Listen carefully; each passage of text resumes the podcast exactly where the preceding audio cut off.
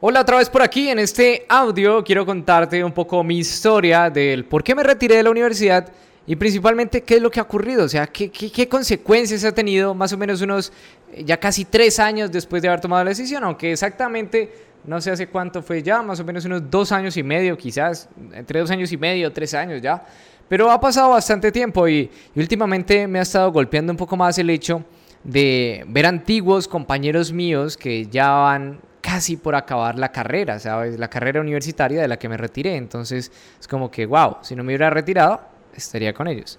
Pero luego me agarró a reflexionar un poco del por qué me retiré, del para qué me retiré y de cómo las cosas han ido surgiendo a lo largo de, estos últimos años, de estos últimos meses y de todo lo que he podido aprender y vivir gracias a tener un poco más de tiempo, un poco más de libertad. Y quiero contarte eso, ¿sabes? Recuerda que este tipo de audios realmente no los preparo, lo único que tengo en mente es el título del video y el resto simplemente fluye, ¿sabes? Es como una historia que simplemente se va conectando por partes, así que espero que te relajes y que me escuches un rato y ya está. Recuerda que puedes escuchar esto en audio en Anchor, en Spotify, en iTunes. Vas a tener un enlace aquí abajo en la descripción. O puedes ver el video también en YouTube por si quieres verme hablando frente al micrófono que de hecho he tenido la última camisa, la misma camisa durante los últimos tres episodios, porque los estoy grabando hoy. Buajajaja. Pero bueno, ya, continuando con eso, lo primero que quiero contarte es el por qué me retiré, ¿vale? Antes de contarte las consecuencias que esto ha tenido. Mira, yo desde muy chico, eh, bueno, desde muy chico no, hace cinco años. Hace cinco años me leí el libro Padre Rico, Padre Pobre en concreto y esto me cambió un poco la mentalidad. Ahí fue cuando me di cuenta de que no existía solamente el mundo del empleado, sino que existía un mundo en el que uno podía ser emprendedor, podía crear sus propios negocios y podía terminar sus propios ingresos según las acciones que uno tomara. Cuando tuve esa revelación yo quería ese mundo. Yo ya no quería ser un empleado y yo quería ser directamente un emprendedor. Y quería enfocarme puramente en los negocios y que la vida misma me golpeara y me destrozara y eso me hiciera madurar más rápidamente que otros. Desde los 15 años entré como en un conflicto con mis padres por esa situación, porque de hecho incluso no quería ni siquiera como acabar el colegio, ¿sabes? Fue un tanto muy, muy, pero que muy rebelde. Y también, bueno, quería como acabarlo, pero fue como una modalidad virtual o en un acelerado, ¿sabes? En vez de demorarme tres años, pues que me demorara como año y medio o cosas así, como mucho más rápido. Pero bueno, ellos insistieron y al final mm, me quedé en el colegio como muy normal y, y bueno, acabé un poquito amargado, pero estuvo bien, estuvo interesante. Luego la universidad fue un tanto distinto, ¿sabes? Porque, bueno, yo escogí administración de empresas, ADE, dicen en algunos otros lados, porque pensaba yo que iba a ser una herramienta que me iba a servir para mis proyectos. Y cuando llegué allá no toleraba ciertas cosas. No, no me sentía feliz. A veces estuve un año, estuve en concreto dos semestres aquí en Colombia, se mide por semestres. Y el primer semestre estuve contento, estuve feliz, me esforcé bastante. De hecho, aquí, en Colombia califican de 1 a 5 y yo ese semestre lo saqué como en un promedio de 4 algo, ¿sabes? No, no recuerdo si 4, 3 o algo así, pero eso era una nota bastante alta. No llegué a obtener la beca porque había una persona que se había sacado como 4 5, una cosa así, en el promedio del semestre, pero digamos que me iba bastante bien en el estudio, en el primer semestre. En el segundo semestre el resultado fue muy diferente. Mi promedio bajó más o menos como a 3.1, a 3.2. Y pues es un, es un bajón muy, muy fuerte. De hecho, con, si, tú, si tú estás en un 2.9, ya pierdes como, como tal, ¿no? Eh, digamos que ya es pérdidas. Incluso algunos pierden desde 3.5 en algunos colegios, en algunas instituciones, aquí en Colombia. Pero pues yo me había sacado como un 3-2, 3-3 en promedio del semestre. O sea, de las 5 o 6 materias que veíamos en el semestre, pues mi promedio era 3-2. Había perdido una o dos, no me acuerdo muy bien. Y el resto estaban como súper, súper bajitas, ahí raspado al límite. Ah, fue una locura, ¿sabes? De hecho, recuerdo que ese segundo semestre, muchos de los trabajos los hice gracias a, a que soy buena hablando con las personas. Agradezco a Dios por ese talento. El hecho es que como decimos acá en Colombia, tengo parla, parce. Entonces, al tener parla, pues podía eh, salvarme, porque era como que le decía a mis compañeros que me ayudaran, eh, me hacía como con los mejores grupos, tenía la manera de persuadir y de convencer por beneficio propio, ¿sabes? Ah, es al final es una habilidad que necesitas en ventas, ¿no? Necesitas como un emprendedor, necesitas tener parla, necesitas saber hablar. Para los que son de otros países, la parla es como tener esa labia, ¿sabes? Como tener esa... Eh, ser un buen conversador y poder convencer a las personas y poder de alguna manera influenciar, ¿sabes? Entonces, al tener esto, pues me hacía como con los mejores estudiantes, con los mejores grupos, eh, también podía conseguir como eh, copia de los trabajos y estas situaciones. Entonces, por eso fue que pasé. Pero fue loco porque de hecho te, había una materia muy en concreto que no me gustaba para nada. No me gustaba el, profesor como tal, la profesora. Ah, como la manera como lo explicaba, ¿no? Obviamente no voy a decir nombres por respeto a ello, pero pues era muy mal. Así que tú, anónima, profesora, eres muy mala expositora. y yo me salía de clases. Era como que llegaba a los primeros cinco minutos, ella me veía que yo estaba en clase y hmm, de repente dejaba mi maletín ahí y era como que me iba del salón de clases y justo abajo, la clase era el segundo piso y en el primer piso había como unos, unas mesas de ajedrez, entonces me ponía a jugar ajedrez durante las dos horas de clase más o menos. Y luego cuando un amigo me avisaba por WhatsApp de que ya iban como a tomar la asistencia de clases, pues yo me iba corriendo y, y entonces cuando decían como, eh, bueno, tal persona está, y decían, Jonathan está, y yo decía, sí, aquí estoy. Y ya como que me notaban como que sí había asistido a la clase, a pesar de que eh, durante cinco minutos estuve en la clase y el resto de los minutos de la hora y 55 minutos, pues estuve jugando ajedrez, pues igual estaba en la asistencia y así no perdía la materia. ¿eh? Fue un poco loco, ¿sabes? Pero este hecho, estos comportamientos que tenía ah, eran muy naturales. Y de hecho, gracias a esto he podido aprender a analizarme un poco y, y es parte de las reflexiones que quiero que tengas en este audio. Y es que cómo nos comportamos al final dice mucho de nosotros. Pero muchas veces nosotros no sabemos el por qué nos estamos comportando así, ¿sabes? No sabemos el qué carajos nos está pasando. Pero nuestros comportamientos nos dan un indicio de lo que está pasando en nuestra mente subconsciente y lo que estamos viviendo. Porque es que nuestra, tenemos una mente consciente y una mente subconsciente, una mente racional, una mente emocional, una mente instintiva, reptiliana. Y cómo nos comportamos en ciertos momentos de crisis, en ciertos momentos eh, que ocurren cosas que a veces no entendemos tanto, son señales de que nuestro subconsciente, nuestra parte instintiva, reptiliana, emocional, está siendo mucho más fuerte que nuestra parte racional. Es como cuando, por ejemplo, eh, pierdes un familiar, ¿sabes? Ese es como el ejemplo más, más clásico, ¿sabes? Es como que tú racionalmente sabes que lo perdiste, sabes que no puedes hacer nada, pero y tratas de, superarlo, de sobrellevarlo un poco, pero igual las lágrimas se te salen, estás triste, estás llorando por esa persona.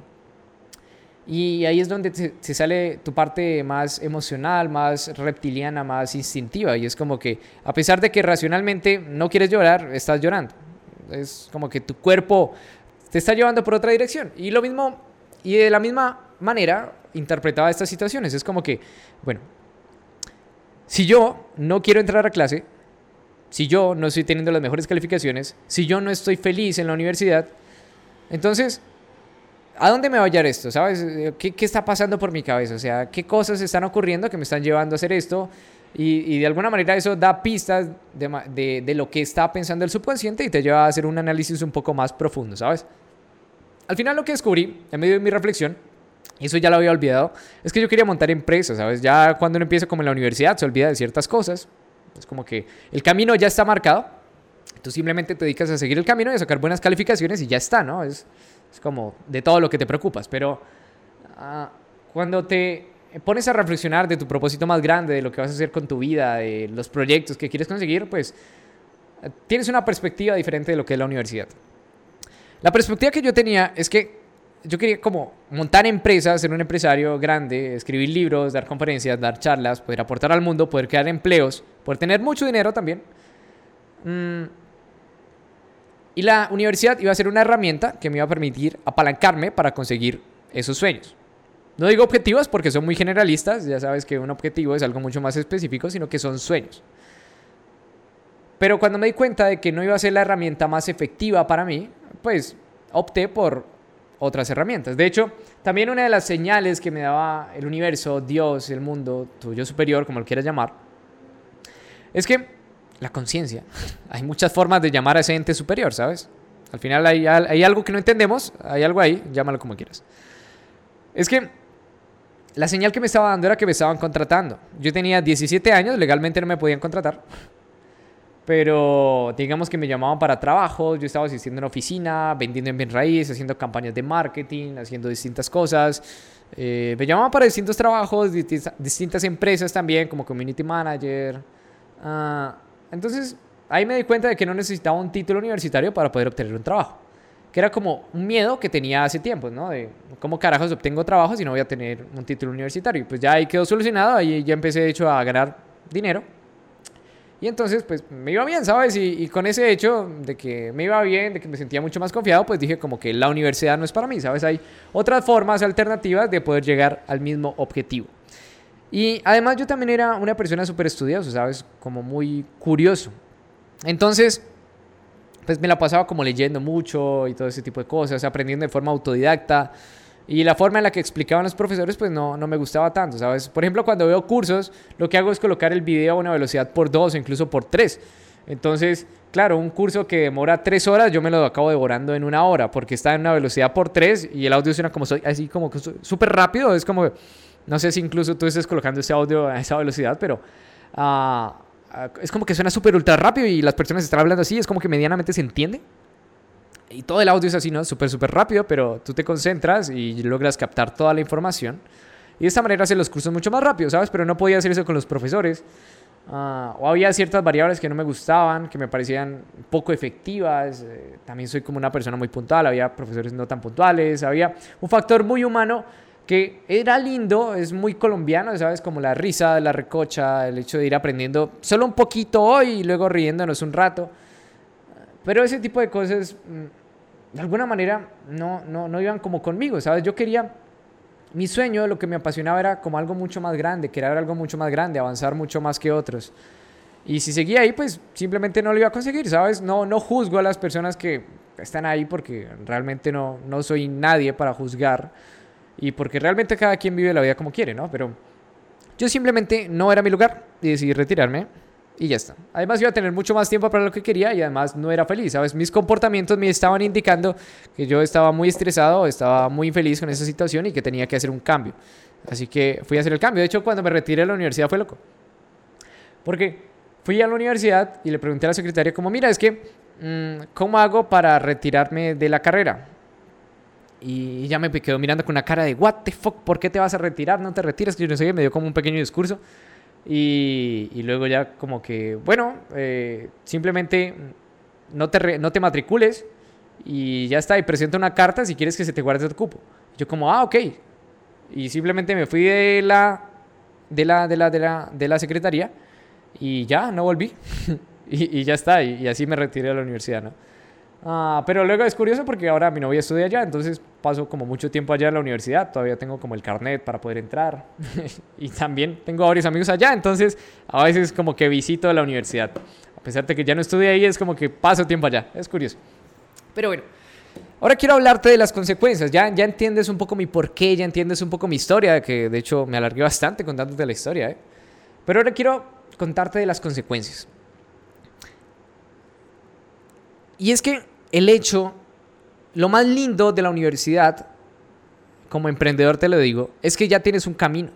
Como emprendedor no tienes un camino tan marcado, ¿sabes? Es como que vas experimentando muchas cosas y todo depende de ti. Tienes todo el tiempo del mundo, pero también o puedes aprovecharlo o puedes perderlo absolutamente todo. Porque nadie te dice nada. ¿Sabes? Es como que mis padres me apoyaban, mm, yo iba como trabajando a mi ritmo, pero si no obtenía resultados estaba bien, si obtenía resultados estaba bien, todo dependía absolutamente de mí y de mi disciplina. Entonces, la universidad te da un camino de materias que tienes que seguir y una vez que terminas esas materias, que haces todo eso que tienes que hacer, pues digamos que te gradúas y digamos que obtienes como el objetivo, ¿sabes? De poder terminar la carrera. Pero en cambio como emprendedor no como emprendedor tú defines esos objetivos. Por eso me, he obsesionado tanto también con la productividad, ¿sabes? Porque hubo un tiempo en el que, digamos que perdí mucho tiempo. ¿Sabes? El hecho era que no sabía cómo organizarme, así que me obsesioné con ese tema para poder ser mucho más efectivo con mi tiempo. Entonces, la universidad te da un camino, como emprendedor no tienes un camino y todo depende absolutamente de ti. Lo interesante de eso es que también empiezas a desarrollar disciplinas, ¿sabes? Empiezas a desarrollar buenos hábitos o si no, no sobrevives. Pero algunas de las consecuencias que, he tenido por culpa de haberme retirado de la universidad Una de ellas fue al principio y fue un poco el, aislamiento, ¿sabes? Cuando tú te retiras de la universidad y, todo tu grupo de amigos está en la universidad, pues digamos que te quedas sin grupo de amigos.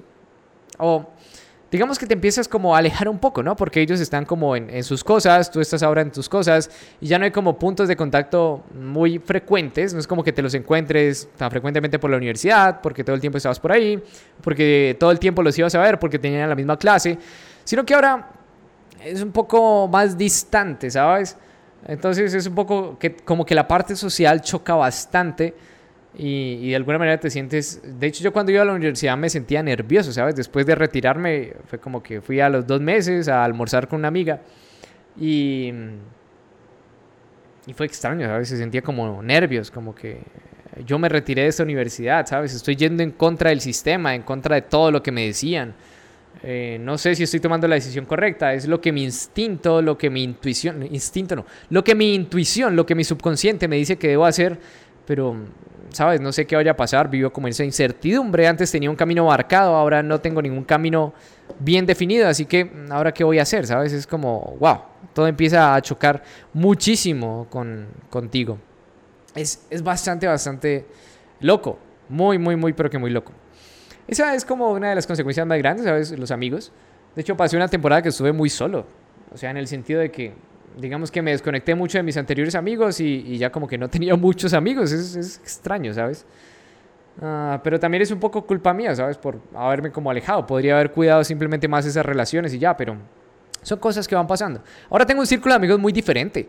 O sea, muy, pero que muy, muy, muy diferente. De hecho, todas las personas cercanas a mí son emprendedoras. Es como que cuando hablo con uno de mis amigos es como, ¿cómo va tu negocio? ¿Sabes cómo va tu restaurante? ¿Cómo van las ventas? Nos ponemos a hablar como de temas legales, de estrategias de marketing, de ventas, de proyecciones a futuro, influencers con los que se quiere trabajar. De hecho, hace poco me, me pude reunir con uno de mis amigos y me hablaba cómo, cómo, iba, cómo iba a trabajar con ciertos influencers que tienen varios millones de seguidores en redes sociales y me dio como alguna recomendación, algún consejo, ¿sabes? Pero es, es, es, muy interesante cómo todo tu círculo de amigos empieza a verse así, ¿no? Incluso cuando me reúno con, por ejemplo, otros amigos que son un poco más mayores, ellos me cuentan como sus planes de negocio, quiero facturar X cantidad de dinero para este año, este es el plan, voy a conseguirlo así, ta, ta, ta, ta, ta, ta, ta. Entonces empiezan a volver como amistades que están apuntando todos hacia el mismo camino, que son gente muy positiva, súper emprendedoras, que facturan bastante, eh, que tienen influencias y que son muy felices al final, porque digamos que es una naturaleza emprendedora, ¿no? Cuando tú estás creando, cuando estás inventando nuevas cosas, pues eres una persona muy feliz y no te quejas de la vida. Los emprendedores no se quejan de la vida, el emprendedor que se queja de la vida no progresa. Así que no es como la típica persona que se está quejando y que no progresa y no pasa nada y que está estancada, eh, sino que si te quejas como emprendedor, pues digamos que sí sientes el impacto y tus ingresos empiezan a bajar y puede que la empresa se quiebre por estarte quejando y por no estar progresando ni innovando. Entonces, es un poco interesante esa parte ahora, ¿sabes? Ahora todos, todo mi círculo social es puro emprendedor, puros negocios y es, es bien, bien curioso, ¿sabes? Incluso un amigo hace poco abrió un café, está haciendo trading, eh, amigos también consiguen como contactos así como wow, wow, wow, wow, wow, wow. Pasé por un periodo de valle de la muerte, ¿sabes? Bueno, un valle de la soledad y ahora he sabido como escoger mejor mis amigos. Esa ha sido un poco mi historia. Otra consecuencia que ha tenido es a nivel eh, financiero, ¿sabes? En el sentido de... Mm, ¿Cómo explicar esto? Es que uno madura mucho más, ¿sabes? Es como que ahora toda la responsabilidad está en ti. Entonces todas tus decisiones las tomas tú y los resultados dependen absolutamente de ti del camino que te hayas marcado. Entonces empiezas a madurar mucho más rápido, a ser más consciente de ciertas cosas, a valorar el dinero, a valorar el tiempo en familia, porque a veces tus proyectos te llevan como mucho tiempo, a valorar distintas cosas. Todo se vuelve como mucho más eh, lindo. Quizás algunos estudiantes también lo hayan experimentado así, pero eh, son cosas que te van dando un poco del emprendimiento, ¿sabes? Y también el hecho de vivir en la incertidumbre, de poder vivir eh, bien porque es que a veces es como que vives en la incertidumbre de no saber cuánto dinero vas a ganar el próximo mes, de no saber cuál va a ser tu próxima decisión, tu próximo proyecto, tu próxima algo. Y, y, a veces te desesperas, a veces te sientes como estresado al no saber ese tipo de cosas. Pero luego recuerdas que eres un emprendedor y es como que ah, la vida es así, entonces como que te relajas un poco más. Es, es, es bien, bien interesante ese tipo de cosas. Mm, yo creo que esas es decir como las principales consecuencias, ¿sabes? Y ya. No, no, es que, a ver, trato como de, de, de, pensar en consecuencias. Recuerda que esto no es como que esté guionizado este audio, sino que todo va fluyendo. Pero no es que no hay consecuencias negativas. Realmente no, o sea, todo ha sido como mucho más positivo, me ha permitido como descubrirme más, avanzar mucho más, estar como eh, más rápido que, que algunas otras personas, aunque más rápido no, ¿sabes? Al final cada quien vive su proceso, cada quien tiene objetivos diferentes, solamente que a mi edad he conseguido algunas cositas que pues algunas personas toman un poco más, ¿sabes? El hecho de, por ejemplo, vivir solo en este apartamento, el hecho de... De hecho, ha sido interesante también el hecho del apartamento porque ha permitido darme cuenta de que tenemos como un termómetro financiero, ¿sabes? He estado como estancado financieramente, siempre generando los mismos ingresos. Ah, y es, es, es, loco, ¿no? Te apretas un poco, te desesperas a veces porque no estás muy seguro de qué es lo que vas a hacer, de qué va a venir el próximo mes, pero vas aprendiendo, esforzándote y sin, con ese miedo de, de quizás que, que, siente la gente como en, a los 30, 40 años, ¿no? De cuando llega como una crisis donde no sabes cuánto dinero vas a recibir y estás como en problemas y puedes perder el apartamento, tus cosas. Es como que loco porque uno lo vive a los 20 años, ¿sabes? Tengo 20 años en este momento, entonces es un poco loco.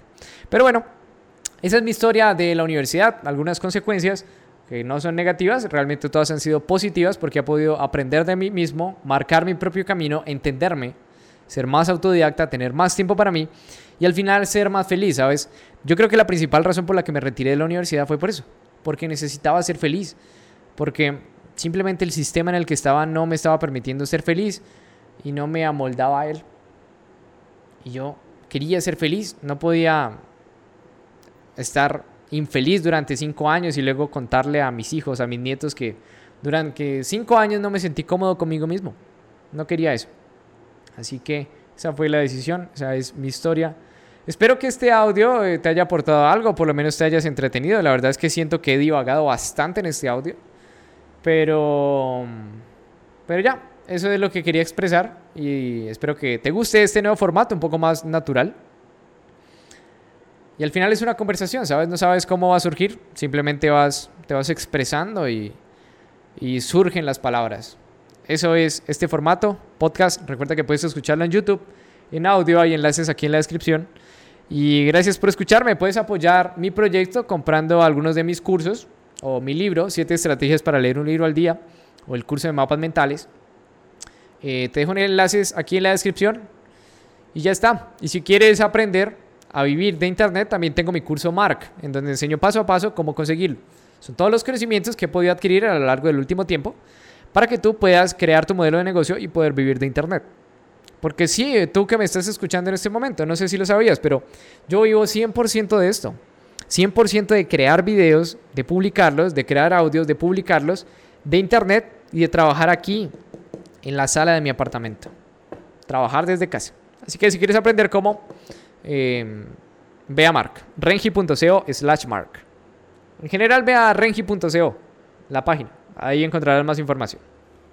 Y ya, mi nombre es Jonathan Rengifo. Suscríbete si es tu primera vez por aquí. Y nos vemos en un próximo episodio.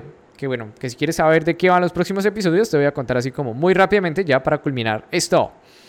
Te, te voy a hablar en los próximos episodios de cómo vivir en la incertidumbre, emprendedores. De cómo enfrentar tus fracasos, la mentalidad de éxito que tienes que tener. Y voy a contar también el por qué escribí mi libro contarte la historia del por qué salí descalzo con mi novia a una cita. Por qué debes dejar tu celular de lado en los primeros momentos del día y cómo crear buenos hábitos y eliminar esos hábitos tóxicos. Voy a hablarte en próximas semanas. Así que, nada, estoy cansado, ¿sabes? De tanto hablar hoy. He hablado como 60, 80 minutos, no sé, grabando videos, pero bueno. Chao, chao. Gracias por estar aquí.